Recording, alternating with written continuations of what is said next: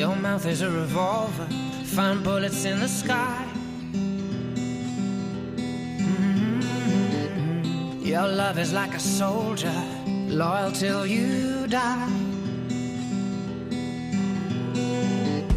And I've been looking at the stars for a long, long time. I've been putting out fires all my life.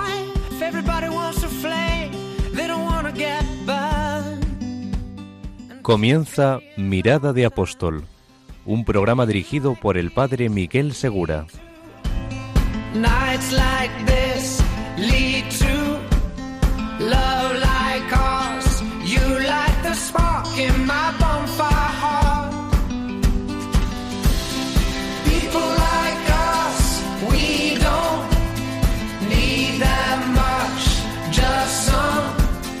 Muy buenas noches, bienvenidos a este nuevo programa que emitimos en domingo, el domingo, el día en que cambió todo, el día en que Jesucristo resucitó y también era domingo, el día en que la Iglesia recibió este impulso del Espíritu Santo, el Espíritu de Jesucristo, para convertirse en apóstoles. Desde ese momento, como hemos recalcado tantas veces en este programa, el cristiano tiene ese impulso a la santidad personal, pero también al apostolado, a compartir con los demás esta buena noticia de haber encontrado el amor de Dios en Cristo. Hoy tenemos con nosotros a un invitado muy especial que queremos saludar desde el inicio, que es Ricardo Benjumea de la Vega. Muy buenas noches, Ricardo. Buenas noches. Como algunos de vosotros ya sabéis, Ricardo lleva la dirección de un semanario, Alfa y Omega, que se conoce muy bien, sobre todo en Madrid. Y tenemos hoy eh, la alegría de tenerle con nosotros en los micrófonos para hablar de su experiencia de apostolado, de transmitir la fe también a través de su trabajo. Quedaos con nosotros y dentro de nada comenzaremos la primera parte de nuestro programa para presentar a nuestro invitado y comprender un poco mejor qué es esto de hacer apostolado.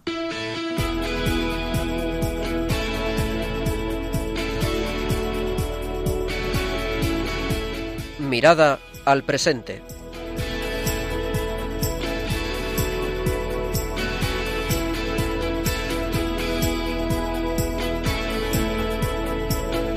Como acabamos de decir, estamos hoy eh, afrontando un programa con Ricardo Benjumea de la Vega, director del semanario Alfa y Omega. Muy buenas noches, Ricardo. Muchas gracias por la invitación. Qué bien, qué bueno que hemos podido encontrarnos aquí. Hoy emitimos desde Madrid, como podéis ver, y además desde un sitio muy especial también para Ricardo. Y nos acompaña también a los mandos del programa Isabel de Rochefort. Muy buenas noches, Isabel. Buenas noches, padre. Y le vamos a pedir que nos recuerde también a qué número podéis dirigiros para hacer vuestras aportaciones en WhatsApp o en el correo electrónico del programa. Esperamos vuestros comentarios o en el WhatsApp el 675-165-184, 675-165-184 o en el correo electrónico mirada de apóstol arroba radiomaria.es. Ahí esperamos vuestras interacciones con el programa y aquí las escucharemos y si alguna eh, queréis que la respondamos en el siguiente programa, lo haremos con mucho gusto. Bueno, hoy nos acompaña Ricardo y mm, está a los mandos en la dirección de un semanario bastante conocido en Madrid y creo que en toda España que se llama Alfa y Omega. Alfa y Omega, sí. A ver, explícanos para que los oyentes sepan por qué te hemos invitado a estos micrófonos. ¿Qué es lo que busca este semanario y, y desde cuándo estás trabajando en él?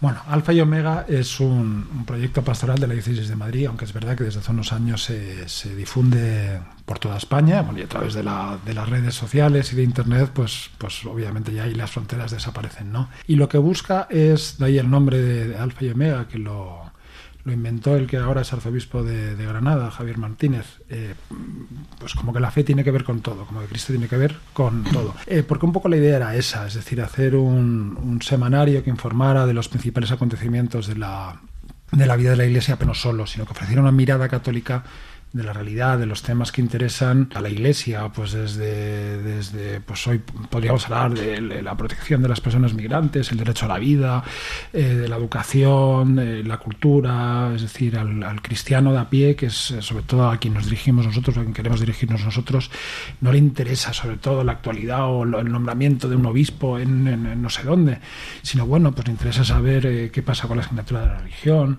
eh, qué pasa pues con esta crisis migratoria migratoria en el Mediterráneo, qué está pasando en Siria con los cristianos perseguidos en Oriente Medio, en fin, todo ese tipo de temas.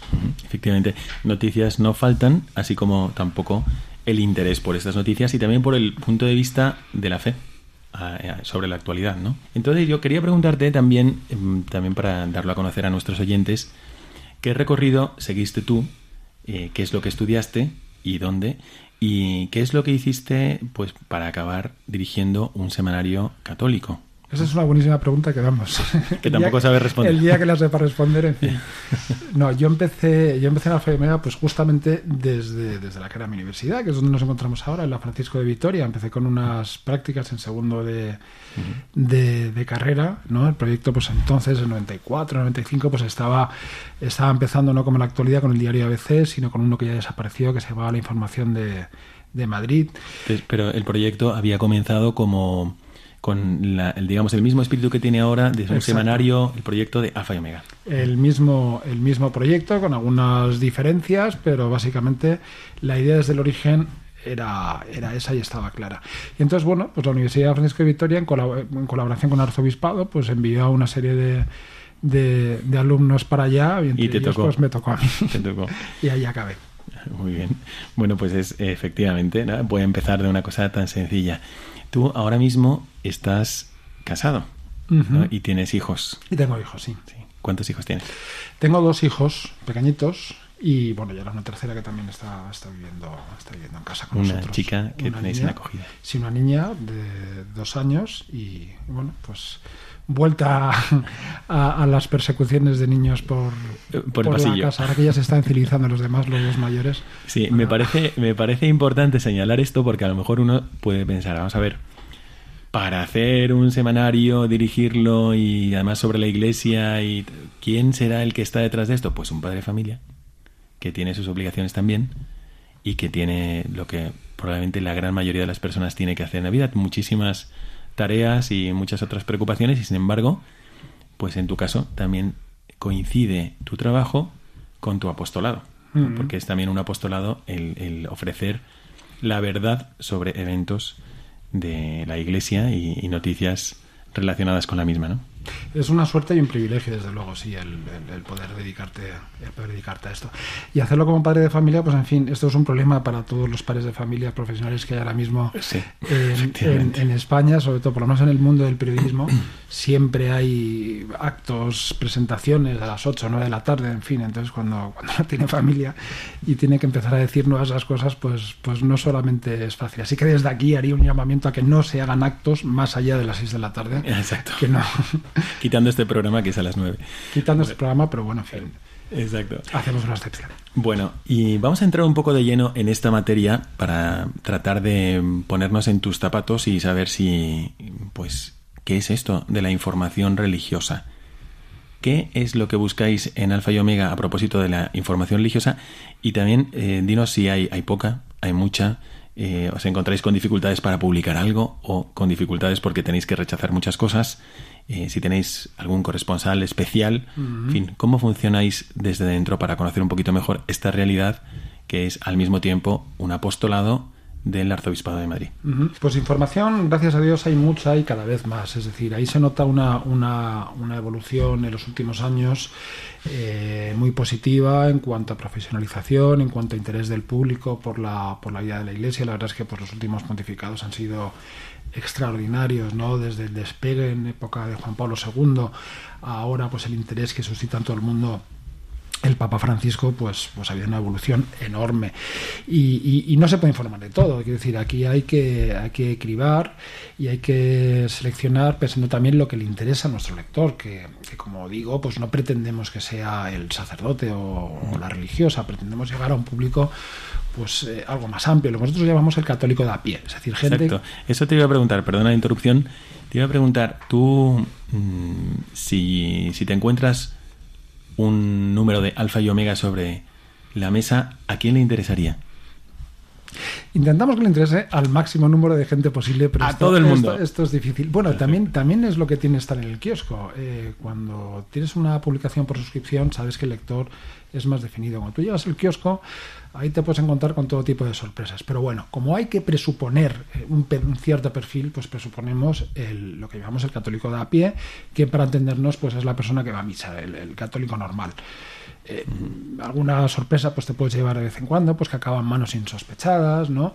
Eh, a través sobre todo ahora de la edición digital, ¿no? Los contenidos se comparten pues por vías hasta hace poco impensables, por el, por el tel- teléfono móvil, por WhatsApp, por fin, llegas a sitios donde nunca hubieras eh, in- imaginado llegar, ¿no? Entonces intentamos mantener pues un cierto equilibrio entre ese público que presuponemos mayoritario, pues que es el- católico normal que quiere pues una serie de contenidos que no solamente le informan sino que de alguna manera pues le sostienen ¿no? en su vida diaria de fe en medio del mundo luego también hay esa dimensión de iglesia en salida de llegar a, públicos nuevos de dialogar con el, con el mundo contemporáneo y de ofrecer de paso pistas ¿no? pues al lector católico normal de cómo puede dialogar, cómo puede entrar en, en comunicación fecunda ¿no? pues con el mundo contemporáneo y sin descuidar pues pues también hay públicos más especializados pues que desean tener una serie de contenidos pues información no sé pues de algunos libros de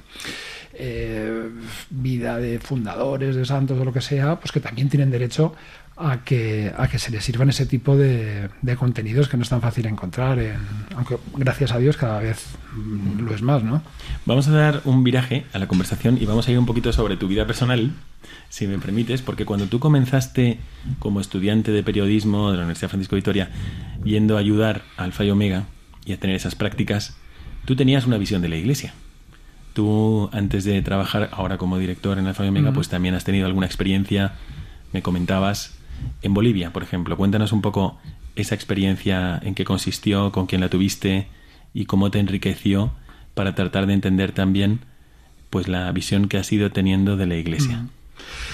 La visión de la iglesia, pues en fin, eh, siempre fue eh, muy cercana en el sentido de que la, la- la iglesia pues que tenía yo en la cabeza no era ni mucho menos los obispos ni todas estas cosas que luego en el mundo de la información uno acaba interiorizando, ¿no? sino que la iglesia pues acaba siendo tu parroquia, que yo creo que es lo Claro. que lo que la mayoría de la, de la gente pues, man- pues mantiene, ¿no? Mantenemos. A veces tenemos un- una especie de efecto dentro de la información religiosa de que todo lo vemos desde la perspectiva de, de los obispos, que sí, que tienen un papel importantísimo, pero al final lo que a la gente le importa pues es su, su parroquia, su párroco, su comunidad, ¿no? eso, es lo, eso es lo fundamental. Y, y en Bolivia lo que tú comentabas, pues fue, fue, en fin, una experiencia con los salesianos, pues en el departamento de Santa Cruz, pues, pues prácticamente en, en mitad del campo, ¿no? Ayudando en una serie de escuelas. Bueno, pues una experiencia muy bonita el que tiene el sumergirse durante un año, pues en la, en la misión, llevando a cabo pues distintos proyectos, ¿no? Desde, desde la enseñanza de la religión, filosofía o inglés en la escuela, hasta pues grupos de tiempo libre con, con niños, en fin. En esta sede, aquí en, en Radio María, hemos hablado a veces de esta misma experiencia que han tenido otros jóvenes de dar un año, de entregar un año de su vida, a lo mejor antes de la universidad, un año de voluntariado, colaborar con la iglesia. Pero mm, a ti, si tuvieras que resumir qué es lo que te aportó ese año o qué es lo que más agradeces a Dios después de haber vivido esa experiencia, ¿tú qué dirías? Por si alguno de los que nos está escuchando dice, ahí va, pues a mí también me gustaría tener esa experiencia, ¿por qué no la pruebo? O se lo aconsejo a mi hijo o se lo aconsejo a mi nieto, ¿no? ¿Qué fue para ti, si tienes que resumirlo un poco o dar algunas pinceladas, lo que te aportó ese año?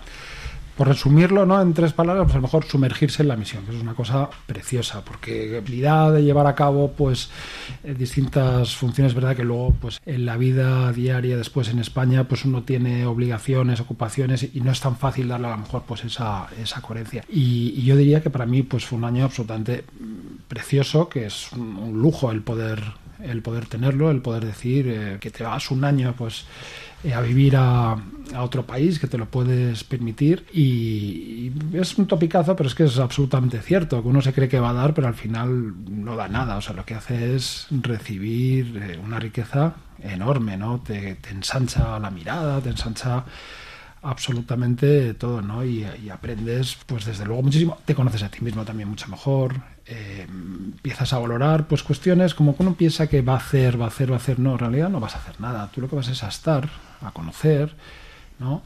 A, querer, si se puede decir de esa manera, ¿no? A querer y a dejarte querer, porque al final la misión se trata un poco de eso, es verdad que hay días de más trabajo, de menos trabajo, pero en fin, como experiencia de, de, vida, desde luego es algo fascinante. Y si alguien se lo está pensando y tiene la oportunidad de hacerlo, desde luego es, es una recomendación digamos, como una copa de un pino así. Absolutamente recomendable. Y además, bueno, tú tuviste la fortuna y la gracia de hacerlo con la familia salesiana.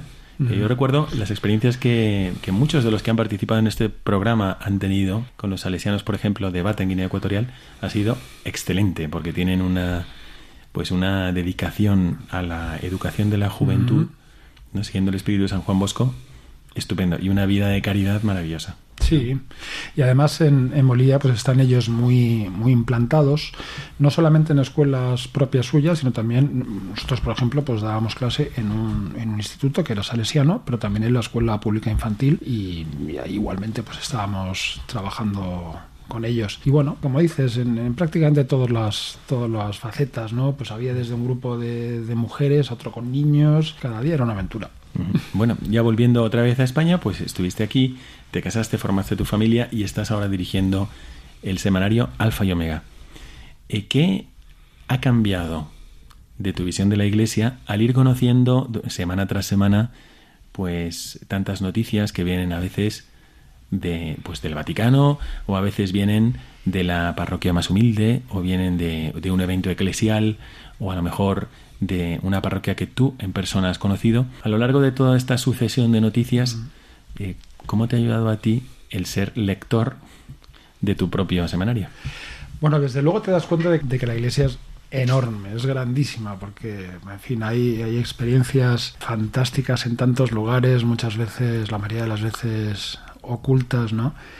Y, y uno ve, pues eso, pues la riqueza de, carismas, la riqueza de, fin, de, actuaciones que está viendo por todos los lados. Y, y, muchas veces, pues el reto que yo me planteo, ¿no? Como en la, en la publicación es justo el, el poder llegar a, a, esas historias, el poder llegar a conocerlas, porque no siempre es, no siempre es fácil. Parece que en la iglesia somos bastante cicateros a la hora de, de compartir el propio testimonio, la propia la propia información. Entonces, dar a conocer eso es, fantástico porque abre también puertas a otras muchas personas de lo que de lo que ellos pueden hacer, ¿no? Pues recientemente, por poner un ejemplo, es, estuvimos hablando de un proyecto muy sencillito que consiste en, en un vecindario, en poner una lista de favores compartidos. Pues a lo mejor tú tienes unas horas a la semana y puedes ayudar a un vecino a, a hacer trabajos de, carpintería, en fin, lo que a uno se le ocurra y a cambio pues recibe otra serie de cosas, ¿no? Bueno, pues hay parroquias en Madrid que están colaborando con ese tipo de iniciativas, han empezado a colaborar con ese tipo de iniciativas y gracias a ello pues están generando lo que auténticamente es una parroquia, es decir, están generando comunidad pues allí donde, donde no la había y gracias a ello pues también están ofreciendo pues una serie de servicios, por ejemplo, de acompañamiento a personas mayores solas que durante el día pues a veces pasaban desentendidas, ¿no? Cosas muy simples que cuando uno eh, se entera de que no sé dónde lo están haciendo y dices, Oye, ¿por qué no lo puedo hacer esto yo también, no? Uh -huh. Y esto yo creo que es una, una enorme riqueza, ¿no? La, la, la, la, diversidad, pues eso de, de carismas, de la, la, creatividad enorme que hay por ahí desplegada y que por desgracia muchas veces no, no llegamos a enterarnos nunca de ello. Uh -huh. Bueno, pues aquí tenemos una voz que sale desde el kiosco cada semana y que uno puede eh, aprovechar también para ir mejorando y enriqueciendo su visión de la Iglesia. También habéis tenido algún tipo de colaboración con Radio María. No, no sé si querías aprovechar para sí, los micrófonos para mandar un saludito bueno, a Radio María hay que dar las gracias por cantidad de cosas, ¿no? Pero una muy especial, ¿no? Que, que, que ha habido en estos últimos años ha sido la colaboración con, la, con las campañas de, de, Navidad, con el programa de La Hora Feliz, ¿no? Eh, la Hora Feliz, que desde aquí les mandamos un gran saludo desde esta hora que esperamos que también sea muy feliz. y empezamos con, con, en fin, pues una cosa también muy sencillita, ¿no? Pues nos surgen todas estas cosas de, de enviar cartas de felicitación de Navidad a niños, eh, en un primer momento, pues eh, niños cristianos refugiados en Irak, con la colaboración de Ayuda de la Iglesia Necesitada, que justo daba la casualidad ese año de que un grupo de personas de la Fundación iban a viajar a, a este campo de refugiados.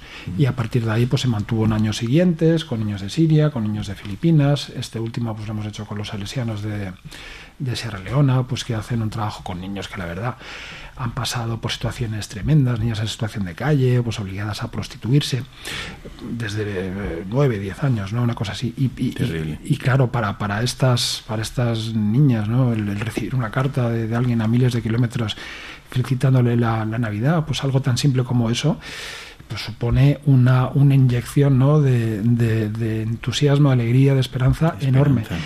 Y para los niños de aquí, pues también es importantísimo, pues una manera de involucrarse de alguna manera también en, en la misión, ¿no? Porque, claro, no solamente el, el escribir la carta, es que antes, pues en tu familia o en clase de religión, ¿no? Pues también muchas veces estas cosas se hacen en esos contextos, ¿no? Pues el profesor aprovecha, explica, cuenta, cuenta el proyecto y, y de alguna manera, pues los niños se van sintiendo ya partícipes, ¿no? Del trabajo que hacen los misioneros, pues en tantos lugares, gracias a algo así. Bueno, y estamos también ahora en un momento donde la Iglesia se encuentra como en, en algún momento de la historia, se encontró, ah, pues terminando el siglo XV, delante de un nuevo continente como América, se encuentra también delante de un continente digital que hay que evangelizar. Yo recuerdo cuando empezó Alfa y Omega, que me llamó la atención porque no había ningún tipo de semanario de contenido religioso anexo no a, a un periódico y me llamó la atención porque sí había visto algo así en Italia y sin embargo en España todavía no lo había visto. Y surgió y yo me admiré pues de la iniciativa de la de la ilusión de verlo ahí en papel ¿no? sin embargo es verdad que ahora hay cada vez mm, pues menos consumidores de prensa en papel. Cómo va esto y si dinos también si es eh, un, un campo de apostolado que tenéis en cuenta en Alfa y Omega para evangelizar el mundo digital o las redes sociales, etcétera. ¿Cómo Ah. se accede a esto? Para mí una de las mayores alegrías que me lleva en mi vida en estos últimos años por lo menos ha sido el encontrarme con chicos que desconocían que existía Alfa y Omega en papel. Que para ellos Alfa y Omega era una publicación en internet y nada más, no conocían la parte del papel, ¿no? Y es verdad que, que, pues hoy a un joven no es muy difícil llevarle llevarle al kiosco. Eh, tienes que ofrecerle pues otro tipo de, de contenidos. Y esto es un reto apasionante. De entrada que existe interés que existe una sed no ahí de, de- no, diría yo tanto de información eh, sino de contenidos que de alguna manera no a la gente pues eh, le sostenga ¿no? en, en- su vida diaria. Porque los medios de comunicación yo creo que cada vez tenemos más ese papel no solamente de ofrecer contenidos informativos, sino de generar como, como comunidad, ¿no? Porque ofrecemos a la gente, pues, eh, testimonios, perspectivas, ¿no? Eh, de que otra gente, pues, que vive con- como ellos, pues, en el caso de una publicación cristiana, pues, de que es posible vivir hoy con, con coherencia la propia fe en los distintos ámbitos de la vida, pues, en, en el trabajo, en la política, en el voluntariado, en la, en la universidad, en cualquier lugar. Un estudiante de universitario, pues, que se encuentra gracias a una publicación con que hay otros chicos de, otra universidad pues que han organizado una asociación, una ONG y se dedican pues a colaborar con misioneros en verano, cosas por el estilo, pues oye, significa el, de alguna manera el abrirte, ¿no? A que hay otras personas que, que piensan lo mismo que tú, que no estás solo y al mismo tiempo pues que es posible eh, dialogar con el, con el mundo, que que realmente hay un interés por, por el Evangelio, a veces más o menos consciente, pero que, que no debemos callarnos. Eh, lo que sí debemos hacer es saber cómo, cómo comunicarlo. Pero yo creo que el mundo siempre, siempre está y siempre estará pues esperando esa buena noticia, ¿no? que es la que, la que da sentido a la vida. Bueno, realmente el mundo de la comunicación ha cambiado tanto en poco tiempo. Eh, Acabo de estar en el castillo de Javier, todavía no era la Javierada, pero bueno, fuimos para conocerlo, algunos chicos que no lo habían conocido, y me acuerdo cómo me impresionó saber que la, la misma muerte de San Francisco Javier pues se acaeció y, y tardó, San Ignacio tardó tres años en darse cuenta de que había muerto y ya tenía cartas de su santidad, de, pues de los testimonios que había recibido en Goa y en otras Mm. partes de la India, de Japón, y sin embargo, pues estuvo tres años pensando que estaba vivo. Ahora Fíjate. la noticia vuela, ¿no? Y efectivamente somos consumidores de información. Sí, a veces justamente lo que hay que hacer es lo contrario, romper un poco el, el salirte, dejarte el teléfono olvidado en casa, ¿no? y que no sustituya pues toda esta virtualidad la vida real de las de las personas, que a veces también es otro, es otro peligro. Pero bueno, el caso es que se han abierto una serie de, de posibilidades fascinantes eh, a una velocidad quizá demasiado rápida, porque, pues claro, es que, es que hace 20 años uno lo piensa, esto lo cuenta un chico y no, no, no, entra en la cabeza. No existían los teléfonos móviles, no existía Internet, ni existía el correo electrónico, ni el WhatsApp, ni todas estas cosas. Esto es, de, esto es prácticamente de, de antes de ayer.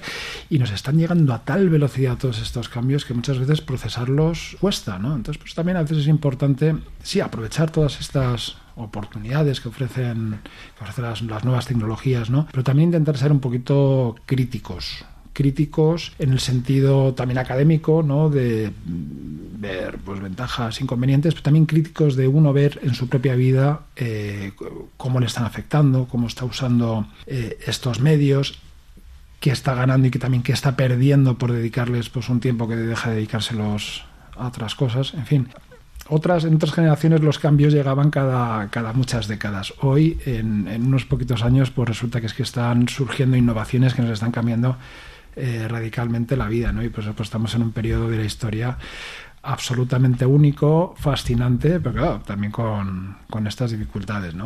Efectivamente. Desde el punto de vista de un evangelizador, yo me imagino, lo hemos comentado muchas veces, el punto de vista de San Pablo, pues probablemente diría muchas cosas como las que tú has dicho, pero al mismo tiempo, si uno piensa en esta realidad que acabas de comentar, Ricardo Benjumea, director de Alfa y Omega, acaba de comentar, bueno, pues una gran alegría es cuando he encontrado jóvenes que en realidad ignoraban que existía Alfa y Omega en papel y lo habían visto digitalmente.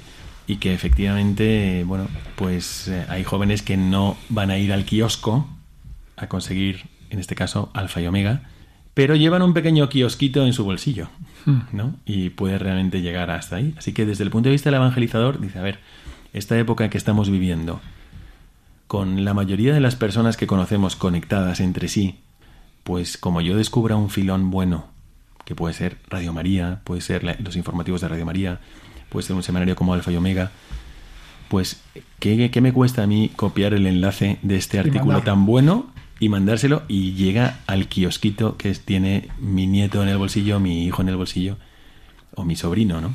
De hecho, fíjate, dos terceras partes de los lectores en, en, en Internet provienen del teléfono móvil. Esto uh -huh. es contenido muchas veces compartido a través de, y teléfonos móviles. Sí, sí. Esto es todo un reto. Y quiero decir, yo estudié hace no tantos años, lo vamos a celebrar ahora, pues en la Francisco de Victoria, los 25 años desde que empezamos la primera promoción de, de esta universidad. Uh -huh. Y desde luego, estas cosas es que si nos hubieran imaginado, no, no, pasa por la cabeza entonces de que iba a cambiar a esta velocidad pues, el mundo de la comunicación. Efectivamente, es, es impresionante, pero al mismo tiempo es impresionante la facilidad que tenemos de compartir contenidos positivos, buenos, ortodoxos desde la fe de una forma tan sencilla. Luego sabes que pasa lo contrario, es decir, mm. ahí está este famoso estudio eh, hace cosa de, de, un año de que son los contenidos falsos los que con más rapidez vuelan por las redes, los que más fácilmente se comparten, ¿no? Y también parece que tener un poquito de cuidado, porque a veces es el titular llamativo, no, no sé, sea ver, verídico no, o no lo sea, lo que, lo que la gente de inmediato pues eh, comparte, ¿no? Pues esto de las redes está fenomenal, pero también hay que tener un poquito de, de cuidado y sobre todo acompañarlo también en el, en el en el nivel personal. Es decir, de nada serviría Alfa y Omega si no existiera una parroquia después, donde lo que tú estás leyendo lo estás viendo reflejado, eh, lo estás viendo con tus, con tus propios ojos, ¿no?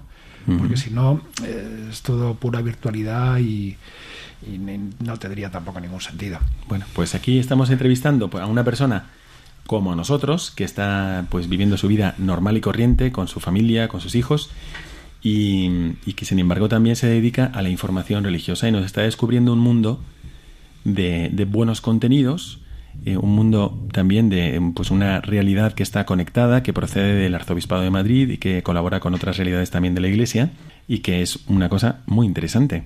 Pero al mismo tiempo, también es verdad que está tocando ahora Ricardo un tema muy importante sobre el que me gustaría decir algo, sobre las noticias falsas y todo eso. Cuando estaba en México me decían de una forma muy graciosa que que el chisme es más rápido que la luz. ¿no? Decía, el chisme es más rápido que la luz. Se propaga más rápido, ¿no? Pero, eh, bueno, hay sitios donde seguramente no hay noticias falsas. Si dices Radio María o Alfa y Omega, pues no hay noticias falsas. Bueno, y cuando porque nos se- equivocamos, rectificamos. porque- Efectivamente. Pero no vas a, a- a, digamos, abanderar una noticia sin haberla contrastado, como un buen pro- profesional del periodismo, como también intenta hacer Radio María. ¿No? Así que, bueno, no hay que creerse todo lo que salga en las redes, pero si viene de buenas fuentes, pues ya es algo Eso es importante, ser un poquito críticos también. Igual que uno es crítico con las cosas que come, ¿no? Eh, pues también con las cosas que lee, con las cosas que escucha, pues las cosas, los libros, los, los- en fin, con todo esto hay que ser un poquito críticos. Y es verdad que también se difumina, ¿no? Que comenta, hablabas tú de compartir contenidos. Es verdad que también se difumina, ¿no? La categoría del, del emisor y del y del receptor. Entonces, hoy por hoy, la responsabilidad que tiene la persona usuaria, pues eh, la persona con un simple teléfono móvil en, en el ambiente que va generando los medios, eh, que va generando la red, pues es enorme. Y a veces corremos el peligro de, de esto despersonalizarlo, ¿no? Hablando pues hace poco con el responsable de una página de una página web muy importante, ¿no? Él, él, él es muy activo en, en, Twitter y, en Instagram y todas estas cosas, ¿no? Él hablaba de, de los que los llamados trolls, o sea, gente que, que vuelca pues contenidos muy agresivos, ¿no? Ofensas y no sé cuántos. eh, y lo hace sistemáticamente, ¿no? Generando pues un ruido, una violencia en el entorno enorme. Y su estrategia eh, era no, no entrar, desde luego, a discutir con estas personas, sino a mandarles mensajes personalizados eh, educadamente oye ¿por qué has dicho esto? ¿quieres que te explique el, eh, cualquier cosa? y la persona entonces cambia radicalmente ¿por qué? porque ya se siente eh, interpelada como, como persona, porque se ha perdido ya esa despersonalización que es la que va generando ruidos en las redes sociales, igual que pues vemos con determinados sectores de, los hooligans del fútbol y todas estas cosas, ¿no? que parece como que se despersonalizan cuando van a determinados ambientes, pues a veces en las redes sociales también estamos viendo estos comportamientos agresivos y que a su vez generan agresividad y cómo desaparecen en el momento en que la persona es interpelada ¿no? de una manera Como persona, como persona personal. Entonces, también a veces tenemos que, que preocuparnos de, de esto, ¿no? de, de- de recuperar un poco más la realidad tangible, ¿no? la comunicación directa con el otro y un poquito menos virtual. Mm, Bueno, hemos llegado así al final de nuestra primera parte del programa. Comiendo un poquito el tiempo, está con nosotros Ricardo Benjumea, director de Alfa y Omega. Y eh, muchísimas gracias por haber estado en esta primera parte del programa. Enseguida vamos a pasar a lo que nos alimenta, que es el magisterio de la Iglesia, y que ahora vamos a profundizar con la ayuda de Ricardo.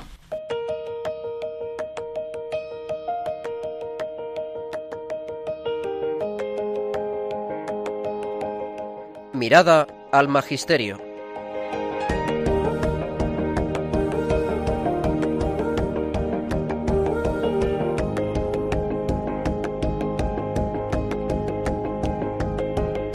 Comenzamos esta segunda parte de nuestro programa dirigiendo nuestra mirada al magisterio de la Iglesia. El magisterio de la Iglesia que está presente, por supuesto, en el Santo Padre, en su magisterio ordinario también, pero también en nuestros obispos. Y que tantas veces no encontramos el tiempo de profundizar cuando en realidad tienen pues mucha luz a propósito de lo que nos importa.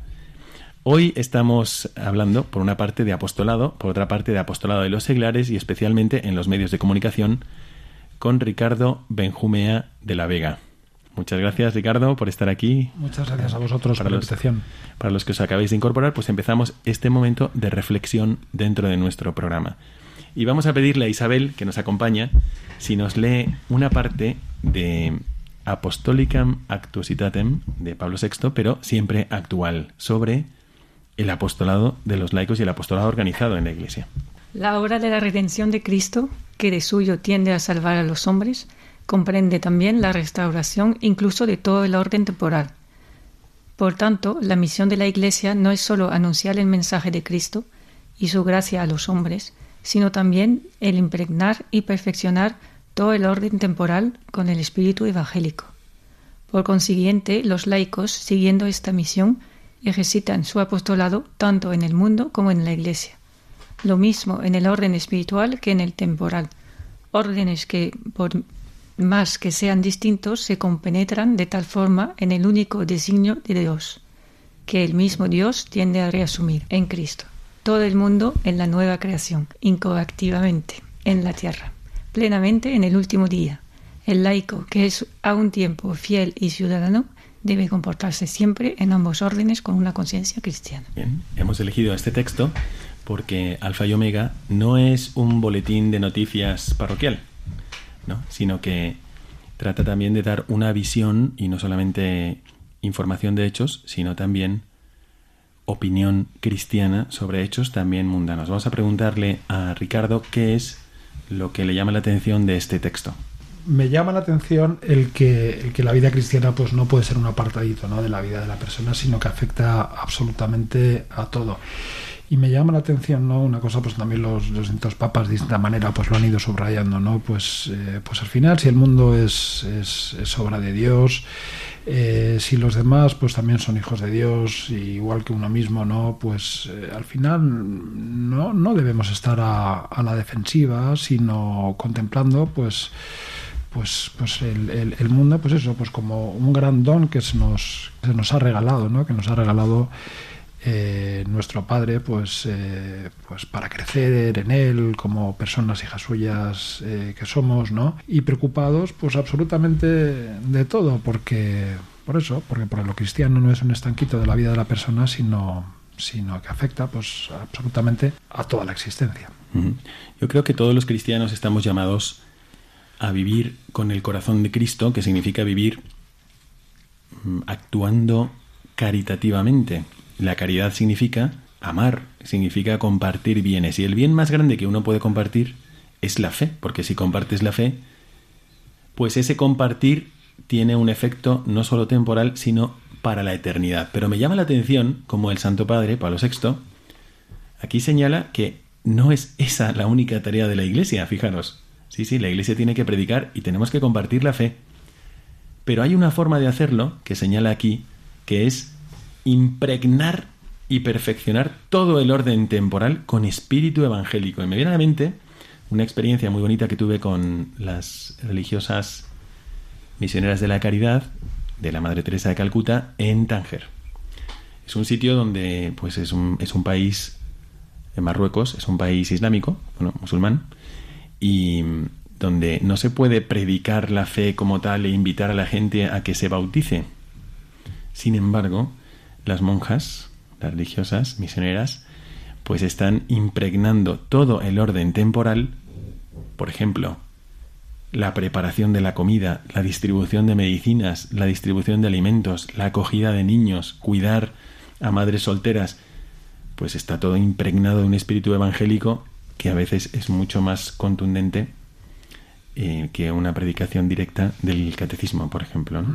Y no solamente ella, sino que también al otro lado de la calle, pues estaban los hermanos de la Cruz Blanca haciendo lo mismo, teniendo, atendiendo a pues enfermos, enfermos psíquicos, psiquiátricos, em, que realmente te llama muchísimo la atención en la cantidad de, entrega que hace falta y de espíritu caritativo que hace falta para atenderles. Ninguno era cristiano.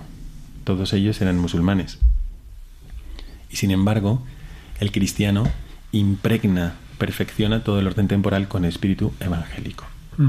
yo creo que a mí sí me llama muchísimo la atención esto, porque de repente para alguno puede convertir en apostolado lo que pensaba que era, ¿no? que era pues mi vida ordinaria y normal. Y el, el Papa dice esto, tu vida ordinaria y normal se puede impregnar de espíritu evangélico por el modo como la vives.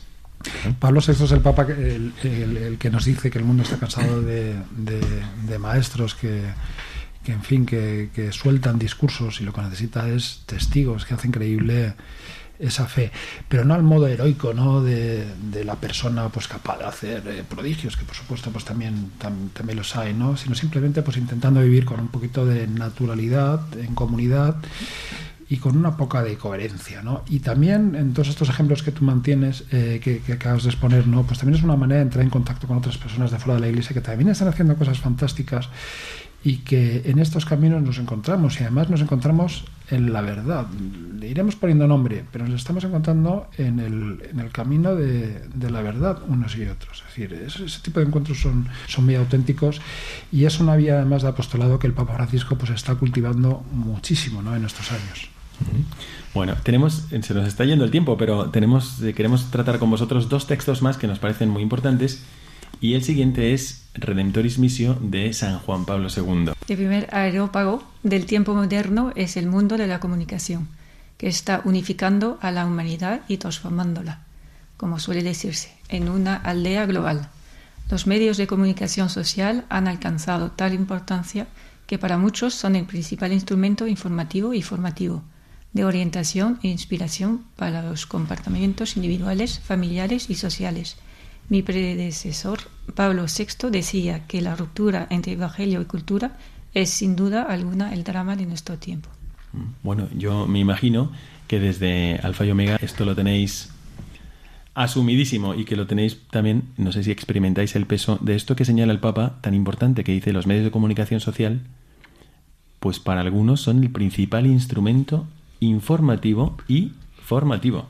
Bueno, es que esta es nuestra carta fundacional Alfa y existe gracias a Juan Pablo II, hacia, gracias a esa conciencia ¿no? de, que, de que los medios de comunicación son importantes y, hay que estar ahí. Es decir, es una cosa que la Iglesia pues debemos reconocer pues que no siempre ha estado tan clara, que muchas veces pues reaccionábamos a la defensiva. Eh, tarde, eh, pues por ejemplo, pues el tren de la televisión, claramente la Iglesia lo perdió.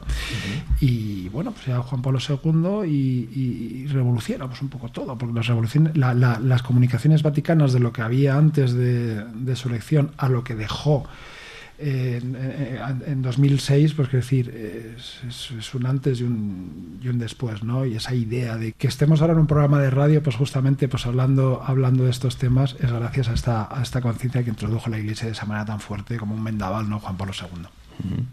Bueno, vamos, eh, corriendo, vamos a tratar solo esta frase de Evangelii Nunciandi, también porque, en cierto sentido, pues es verdad que existen semanarios como Alfa y Omega, y que son extraordinarios que hay que apoyar, difundir, como también pues cualquier contenido que tenga una fuente católica, ortodoxa, sana, buena, pues eso todos nosotros podemos colaborar en difundirlo, pero al mismo tiempo, en cierto sentido, también cuando tú redactas algo, por ejemplo, una noticia de familia, mandas una carta, mandas un mensaje de WhatsApp, etcétera, tú también te estás convirtiendo en un comunicador y estás eh, entras dentro de esa categoría de cristianos que evangelizan a través de palabras, a través de textos, a través de un mensaje de voz o a través de un vídeo en directo, como se puede hacer ahora desde todas las redes sociales.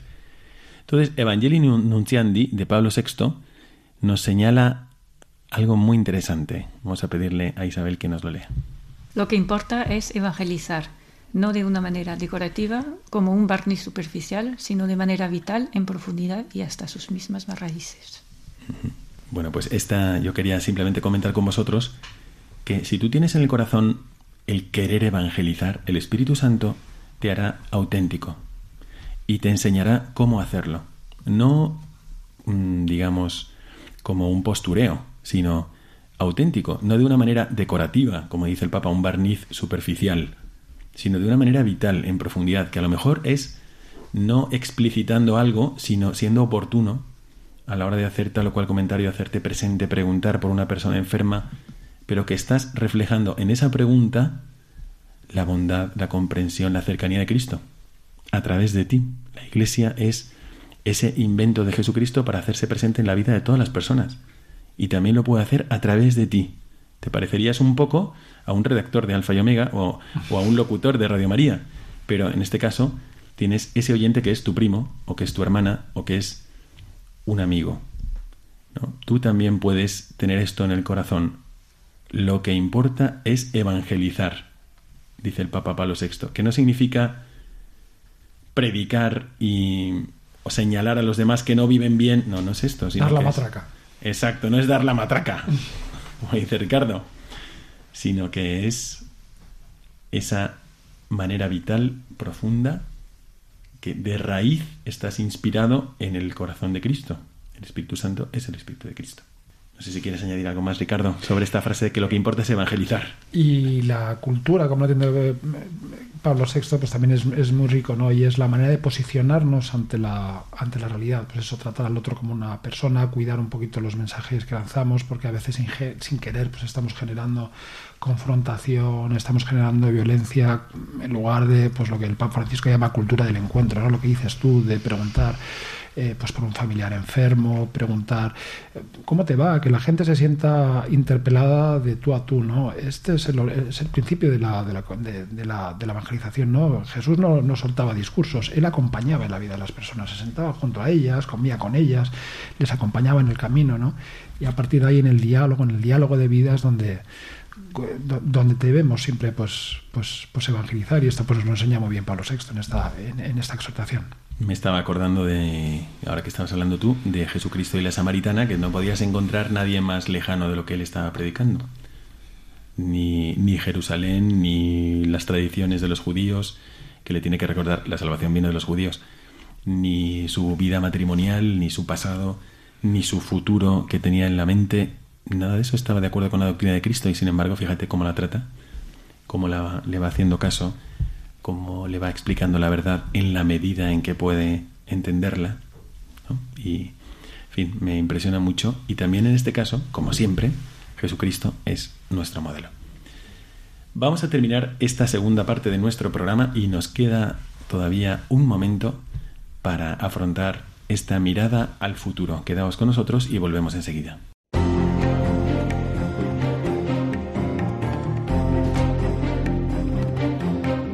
Mirada al futuro.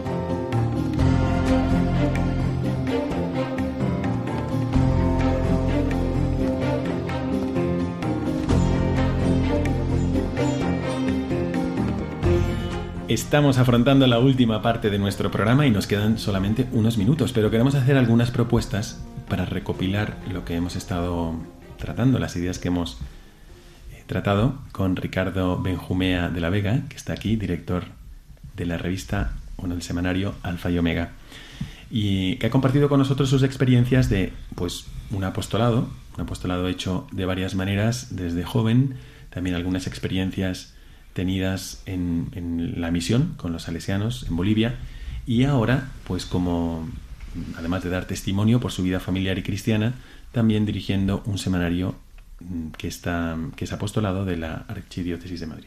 ¿Qué os parece si le preguntamos a Ricardo algún consejo que nos dé para cuando nosotros nos parezcamos a un redactor? Un redactor pues tiene que entender una noticia y después tiene que darla a conocer. Hacemos esto continuamente en las redes sociales, si tienes redes sociales, o cada vez que escribes una carta, cuando llamas por teléfono o cuando comunicas una noticia. ¿Qué te ha parecido lo que ha dicho el párroco en tu parroquia? ¿Qué es lo que has leído en la hoja parroquial?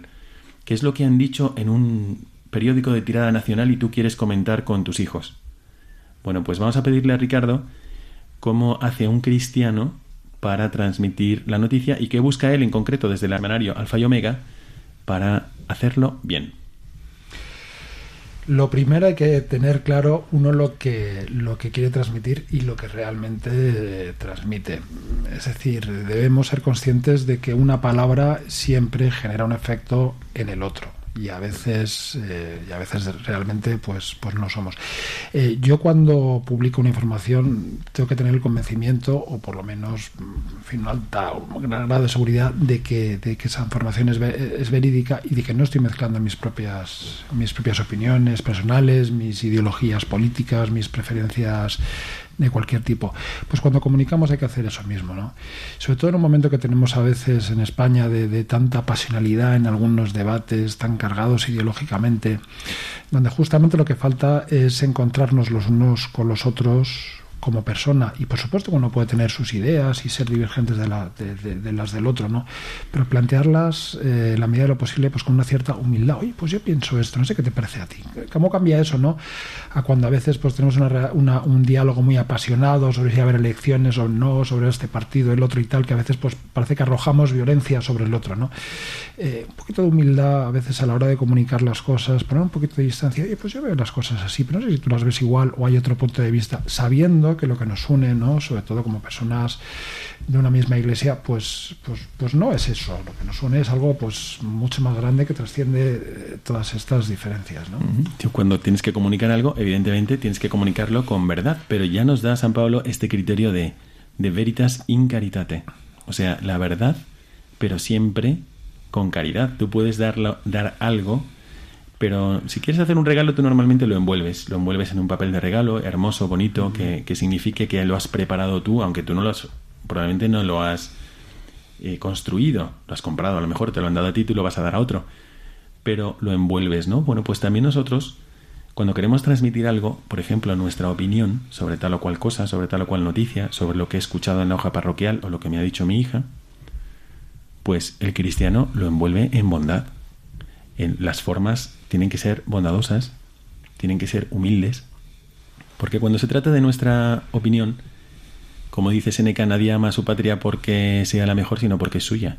Pues también nuestra opinión la amamos porque es nuestra y luego resulta que hay dos egoísmos encontrándose que no se consiguen comunicar. En cambio, cuando envuelves todo con caridad, pues sí que te escucha la gente. Así que bueno, pues te puede ser un buen propósito y una buena clave para hacer apostolado, al transmitir la verdad, transmitirla con amor. Fíjate una curiosidad. Eh, esto que has dicho de Veritas en Caritate, este era el lema de don Fernando Sebastián, que falleció pues hace, es verdad, unos pocos días. Le encomendamos y nos encomendamos a él. Y era un hombre de un temperamento pues aragonés, como era él, de, de Calatayud, y unos pronto se enfadaba y, en fin, muy pasional, pero al mismo tiempo, cómo era capaz de tener siempre esa bondad, esa misericordia, es decir, nunca te podía regañar, ¿no? Porque lo hacía, pero siempre teniéndote esa mano, siempre con una dulzura, en fin. Y esto es una cosa que yo creo que, que, todos de alguna manera, pues hay maestros como lo era él, pero que todos de alguna manera pues lo podemos, lo podemos ir aprendiendo ¿no? y practicando en nuestras vidas. Bueno, pues esto es un, es un consejo, creo yo, que podemos aceptar muy bien de Ricardo y y que podemos proponernos aplicarlo en nuestro día a día, cuando tengas que comunicar algo, incluso cuando tengas que regañar a alguien porque es tu hijo. O si preguntas a mis hijos te van a decir que todo lo que te estoy diciendo es mentira, que exacto. por solo está en mi casa. Le regaño y mucho, decir. Exacto, exacto. Bueno, pero también hay que hacerlo. hay que hacerlo, dice... ¿no? También nos lo pone de ejemplo la Sagrada Escritura. También vosotros corregís a vuestros hijos. No temáis, que Dios te corrige porque te ama, ¿no? Nos dice la Escritura. Así que nosotros también, a veces, incluso si tienes que corregir a alguien, mira lo que han hecho estos políticos, mira lo que ha hecho esta persona, mira lo que ha dicho. Sí, puede ser. Pero primero mm, podemos juzgar de los actos, no de las personas. Y de las personas siempre tenemos que, rezar por ellas, siempre tenemos que tener caridad. Y lo que ha hecho, tenemos que señalarlo y decir, eso está fatal, a lo mejor, ¿no? Esto está fatal, esto es inadmisible, pero recemos por esta persona, porque todo el mundo tiene esperanza, ¿no? Bueno, pues esto es un primer consejo. ¿Qué más podríamos proponer a nuestros oyentes a la hora de comunicar? ¿Qué otra faceta habría que tener en cuenta cuando quieres contar algo o proponer algo o transmitir? Mira, me he enterado de esto me he enterado de lo otro, que puede ser una buena iniciativa para ti. ¿Qué aconsejas, Ricardo? Pues mira, eh, siguiendo al Papa Francisco y al Papa Benedicto, el silencio, es decir, la anticomunicación es la vía a veces para comunicar. a veces vivimos demasiado acelerado. A ver, explícanos esto, porque si no nos vamos a quedar en silencio todo el programa. Eso, por supuesto, no, pero, pero tiene que haber ratos de, silencio, de, oración, de encuentro con uno mismo, ¿no? Y muchas veces esto, esto nos falta. Y muchas veces la comunicación se resiente y se vuelve superficial justo porque nos falta profundidad con nosotros mismos. Y cuando te falta esa profundidad contigo mismo, eh, pues, pues eso genera, genera una mala comunicación con los, con los demás. Es verdad. ¿Cuántas veces uno cambia lo que va a decir porque lo ha pensado mejor?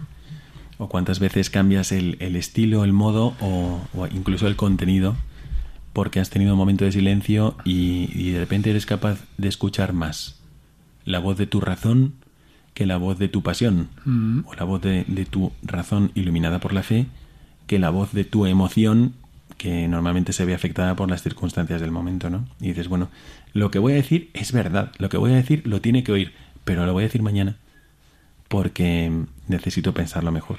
El Papa Francisco que es tan espontáneo, ¿no? sobre todo en estas misas matinales en, en, Santa Marta, ¿no? la gente a veces piensa que es que lo improvisa. No, el Papa se levanta a las cuatro y media, cinco de la mañana y reza con los textos del día, con las lecturas del día y la reflexiona mucho y luego esas improvisaciones pues es, es fruto pues de esa, de esa intensa vida de, de verdad. Estas cosas nunca, nunca se improvisamos eso, esos ratos de reflexión, de oración personal en silencio, eh, porque si no pues la vida se vuelve superflua y, y vacía. Mm, bueno, hemos llegado así al final de nuestro programa y agradecemos muchísimo a Ricardo Benjumea de la Vega, director de Alfa y Omega. Muchísimas gracias por habernos acompañado. Muchísimas gracias a vosotros. Hoy hemos tenido la ocasión de reflexionar sobre la comunicación cristiana a través de un medio de comunicación cristiano, un medio de comunicación que es también un apostolado de la Diócesis de Madrid y que pues Ricardo ha hecho suyo día a día con el trabajo y al mismo tiempo pues trata de, de, ser un servicio para comunicar la verdad sobre la iglesia. Así que también nosotros en la medida en que seamos comunicadores podemos aprender de estas actitudes y podemos convertirnos en comunicadores que evangelizan. Desde este programa Mirada de Apóstol, servidor, el Padre Miguel Segura, os encomienda y os manda su bendición sacerdotal. Muchísimas gracias a todos y hasta dentro de dos domingos. Your love is like a soldier, loyal till you die. And I've been looking at the stars for a long, long time. I've been putting out fires all my life. Everybody wants a flame, they don't want to get burned. Acaban de escuchar el programa Mirada de Apóstol, dirigido por el padre Miguel Segura. Nights like this